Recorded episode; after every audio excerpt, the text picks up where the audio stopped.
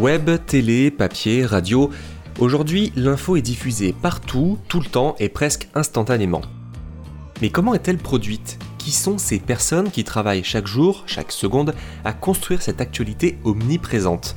Des coulisses des rédactions au quotidien féroce de la profession, six témoins livrent leur réalité du métier de journaliste. Bienvenue dans ce quatrième épisode de Stress Press.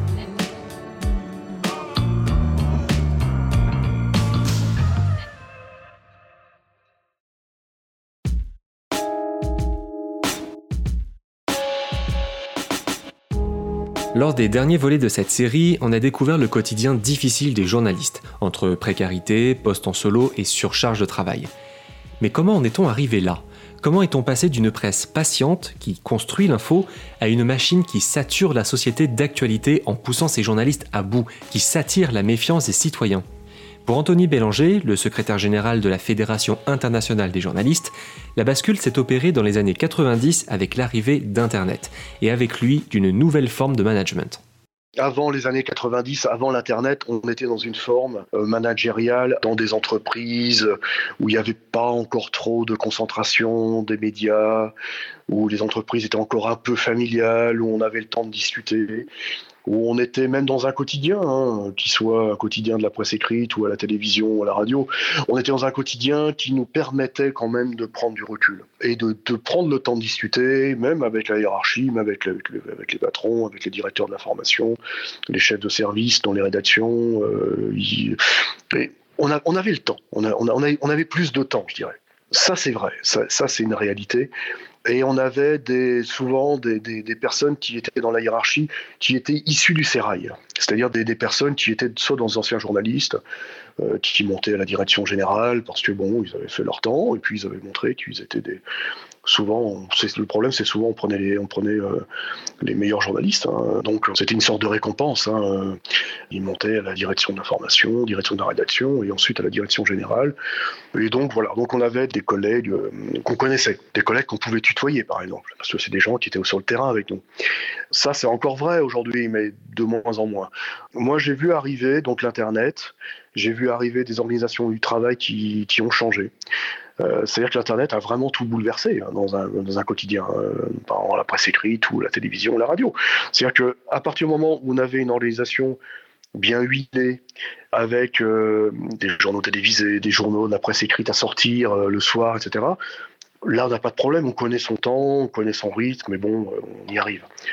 L'Internet a vraiment tout massacré en termes de temps de travail, puisque on était dans l'extrême urgence tout le temps.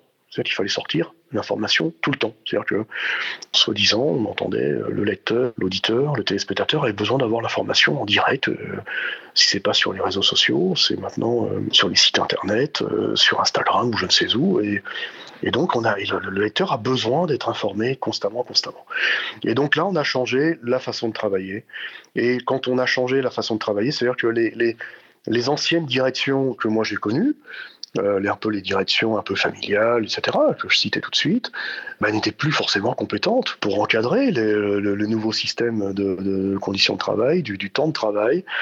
Euh, et, donc, on a, été, on a fait appel à des, à des gens qui étaient extérieurs aux, rédactions, euh, c'est-à-dire des gens beaucoup plus armés, beaucoup plus formés dans le management, des, des gens beaucoup plus sévères, euh, avec une forme de hiérarchie beaucoup plus rude, type banquier, euh, avec des armées mexicaines. Moi, j'ai vu arriver des armées mexicaines euh, dans, ma, dans mes rédactions, hein, avec beaucoup plus de, comment dire, d'étages dans la chaîne de décision, qui a été complètement diluée. Avant, on pouvait aller voir directement le patron en disant bah là, là, là, je suis pas très content, etc.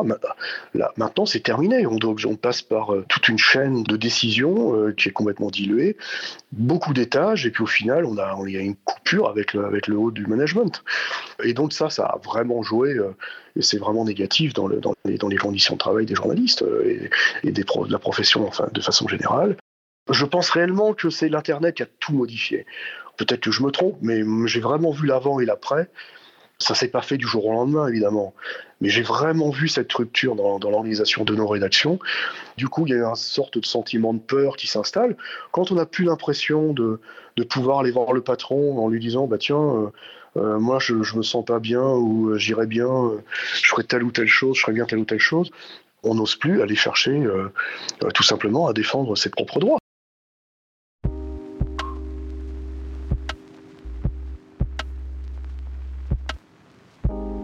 Ce management plus rude, Pierre en a directement fait les frais. Journaliste en presse écrite dans l'ouest de la France, il est entré dans la profession par la petite porte, en commençant comme correspondant local de presse. S'il connaissait déjà les conditions de travail difficiles du milieu, il a vite déchanté en décrochant un poste. Au début, ça se passait plutôt bien. Les conditions de travail, bon, elles étaient telles qu'elles étaient, mais il y avait quand même une entente euh, qui ne m'empêchait pas de venir travailler. C'est plus par la suite où, en fait, euh, des, chefs se sont succédés et qui avaient une, euh, une façon de gérer le, personnel qui était très, très anxiogène qui usaient beaucoup de leur de leur autorité pour imposer les choses et qui, qui n'arrivaient jamais vraiment à, à, faire dans la diplomatie. Quoi. Donc euh, c'est surtout en fait un le, le burn-out, c'était surtout, euh, c'est un long processus en fait parce que ça a commencé tout doucement et euh, il y a eu dans ma vie professionnelle en fait deux points culminants et qui ont fait que bah j'ai craqué. Mais euh, ça a commencé d'abord par des relations personnelles à l'intérieur de l'entreprise qui, euh, qui étaient très très tendues et ça a été tendu très très longtemps. Quoi. Et moi, j'ai eu un burn-out dans les années 2012 euh, d'abord, où euh, j'ai, euh, en fait, je rentrais chez moi pour, pour manger un, midi, et en fait, je pleurais dans la voiture. Et, je savais pas pourquoi. Enfin, je savais intuitivement, mais je n'arrivais pas à mettre de mots dessus. Et c'est mon médecin qui a dit qu'on arrêtait les frais, qui fait que, que je me repose. Ça, ça a duré un mois. J'ai eu un peu de mal à retourner au travail, sachant qu'on ne m'a pas forcément euh, beaucoup aidé psychologiquement pour me, me remettre euh, d'aplomb, qu'on m'a reproché d'avoir lâché tout le monde. J'aurais dit, bah, écoutez, quand on se sent pas bien, on, on se sent pas bien, quoi. On n'a pas, euh, on a essayé un peu de me culpabiliser en fait sur sur mon arrêt maladie. Et en fait, euh, bah, cet arrêt maladie euh, n'a pas suffi pour euh, faire en sorte que ça change à l'intérieur du de la rédaction. Parce que quelques mois, peut-être même non plus qu'à quelques mois, ça fait presque un an ou deux après où j'ai à nouveau plongé. Et là, en fait, j'ai failli tout quitter. Ma femme, le travail, tout. Voilà le problème de la profession. À vouloir tirer toujours plus de leurs journalistes, les hiérarchies finissent par les faire craquer. Mais en plus d'impacter leur façon de travailler, ces burn-out touchent aussi la vie privée des salariés qui, à la base, avaient choisi ce métier par passion, par vocation. On en a eu un aperçu avec Julie, la journaliste seule en poste qui habitait à une heure et demie de chez elle, ou encore avec Laure, qui a connu des soucis de santé. C'est ça qui semble poser problème, la passion. C'est la passion qui attire le journaliste dans la profession, mais c'est aussi elle qui le tue à la tâche. Par passion, certains sont prêts à faire des heures supplémentaires pas payées, d'autres à vivre des mois, voire des années de précarité en espérant décrocher un poste, d'autres encore à se battre pour faire respecter leurs droits, quitte à se fatiguer. Bah, c'est une excellente question, bien sûr que ce métier-là ne se fait pas sans passion. Anthony Bélanger lorsque on, décide de devenir journaliste, parce que c'est vraiment une décision personnelle. Et d'ailleurs, c'est une profession euh, qui intègre de moins en moins, mais qui a intégré très longtemps des personnes qui n'étaient pas formées, euh, qui sortaient pas d'école de journalisme, qui prenaient des personnes qui avaient vraiment envie de faire ce boulot-là et qui se formaient sur le tas. Et euh, moi-même, j'ai je fais partie de cette génération-là. Donc, on décide de faire ce boulot-là, on décide d'embrasser cette profession. Et donc, à partir de là, on est vraiment investi d'une réelle mission euh, d'informer, d'une réelle mission de curiosité, d'ouverture vers le monde. Et, donc ça, ça ne changera pas. Et quel que soit le support hein, qu'on aura devant les yeux demain, hein, c'est-à-dire que qu'on soit en presse écrite euh, pour le plus ancien des supports, mais que ce soit la radio, euh, la télévision, l'internet, le, podcast aujourd'hui, le métier restera le même. C'est-à-dire qu'il faudra quand même descendre sur le terrain, il faudra aller voir, euh, écouter les personnes qui ont des choses à raconter, avec en suivant des principes professionnels. Et ça, ça ne changera pas. C'est-à-dire que quel que soit le support demain, peut-être que demain on aura des lunettes connectées, ou j'en sais rien, euh, des écouteurs euh, hyper développés pour aller sur le terrain, pour faire du son, etc. Ça, ça ne changera pas. Il faudra quand même avoir la passion du métier. Vous entendez la passion dans cette voix? La flamme qui porte la profession? Et si, au fond, il suffisait d'éteindre cette flamme dès le début pour éviter les dérives? La passion du métier n'autorise pas tout et n'importe quoi la passion du métier, euh, pour des personnes qui n'arrivent pas à retrouver le souffle au bout de quelques mois, de quelques années, ce sont des gens qui n'arrivent plus à faire correctement leur travail. Et donc là, la qualité de l'information empathie. Et là, on arrive aux limites de la profession, c'est-à-dire que quelqu'un qui peut avoir une passion pour son boulot euh, peut arriver rapidement à ne plus pouvoir euh, exercer son travail correctement. Donc moi, je suis un des premiers à dénoncer et à dire les conditions de travail sont d'abord, c'est la première raison pour bien faire son travail et donc d'apporter une information de qualité. Et une fois de plus, l'information de qualité permet aux citoyens d'être bien informés. Et je rappelle souvent que le premier droit du citoyen, c'est d'être bien informé.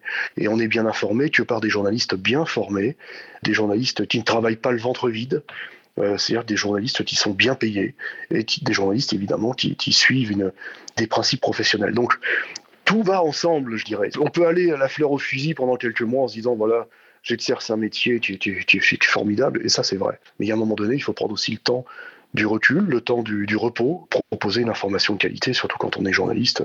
Et en l'occurrence, pour les journalistes qui travaillent sur le quotidien, qui travaillent souvent dans l'urgence, hein, ça arrive souvent, l'Internet c'est le cas, avec la presse quotidienne régionale, c'est le cas aussi, la presse quotidienne nationale, c'est le cas également, lorsqu'ils doivent abonder des sites internet quasiment nuit et jour, hein, et ça je vois bien. Donc ne jamais oublier ses propres conditions de travail et puis surtout ses propres limites. N'oubliez pas de vous écouter. C'est souvent ce que je dis aux jeunes qui viennent me, me parler, qui commencent à fatiguer. N'oubliez pas de vous écouter parce que le corps, lui, il doit pouvoir récupérer.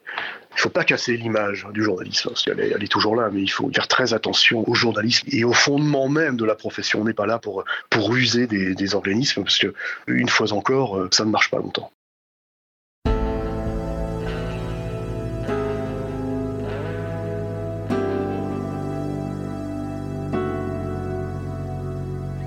Malgré tout, dans la presse, ces limites sont régulièrement dépassées. Par la charge de travail et la fatigue, comme Julie et Bruno, la polyvalence forcée, comme Franck, le combat permanent pour ses droits, comme Fabienne, l'incertitude de l'avenir, comme Laure, ou encore un climat anxiogène au travail, comme Pierre. Les causes sont nombreuses, mais elles ont toutes un point commun.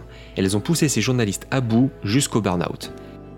Ils raconteront ce combat dans le prochain épisode de Stress Press.